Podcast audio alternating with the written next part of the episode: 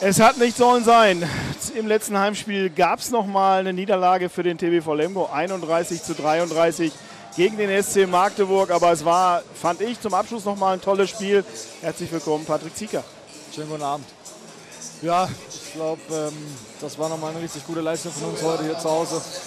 Ähm, wir haben gesagt, wir wollen heute nochmal alles reinlegen, um uns auch von den Zuschauern, die ähm, hier die Halle immer zum Kochen bringen, auch wirklich ordentlich zu verabschieden. Und denke, es ist uns auch gelungen, auch wenn es äh, am Ende dann leider kein Sieg ist. Ich glaube, uns hat die zweite Halbzeit einfach ein bisschen die Kraft gefehlt. Ähm, man hat gemerkt, wir haben vorne nicht mehr ganz so die Durchschlagskraft wie in der ersten Halbzeit. Diese einfachen Tore haben uns gefehlt. Zudem hat Magdeburg auch deutlich äh, aggressiver gedeckt, zweite Halbzeit. Und von dem her haben wir uns dann schwer getan und sind dann, glaube ich, ab der 45. dann immer diesem einen Tor in der gerannt.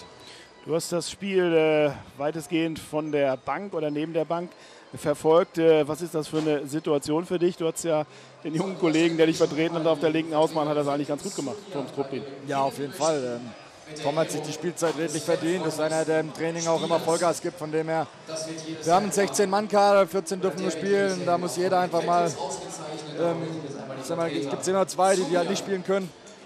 Und ähm, ja, ist mal eine ganz andere Perspektive. Man sieht viele Dinge, die man so im Spiel nicht wahrnimmt und, und kann dann auch von außen ein bisschen korrigieren.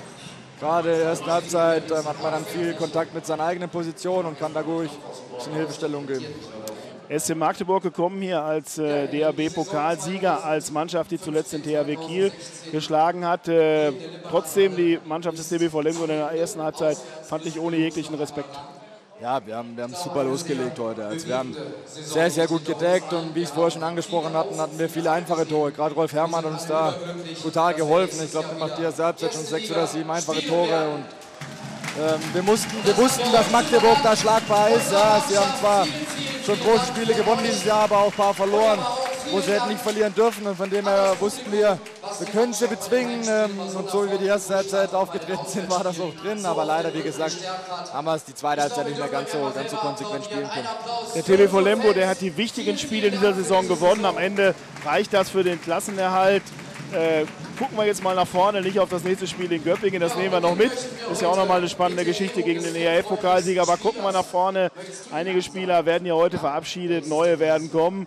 Wie sind die Aussichten für den TBV Lemgo im nächsten Jahr? Ja, wie du schon angesprochen hast, werden uns ein äh, paar Spieler verlassen. Zum Teilweise auch welche, die länger hier da waren, aber dafür kommen auch wieder Spieler.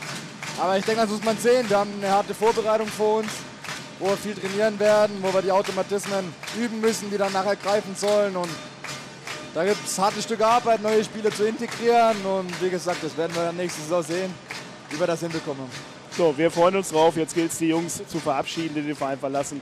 Herzlichen Dank, alles Gute. Wir freuen uns auf die nächste Saison mit dem TBV Lemgo. Danke, Patrick Danke so, ebenso. Tschö.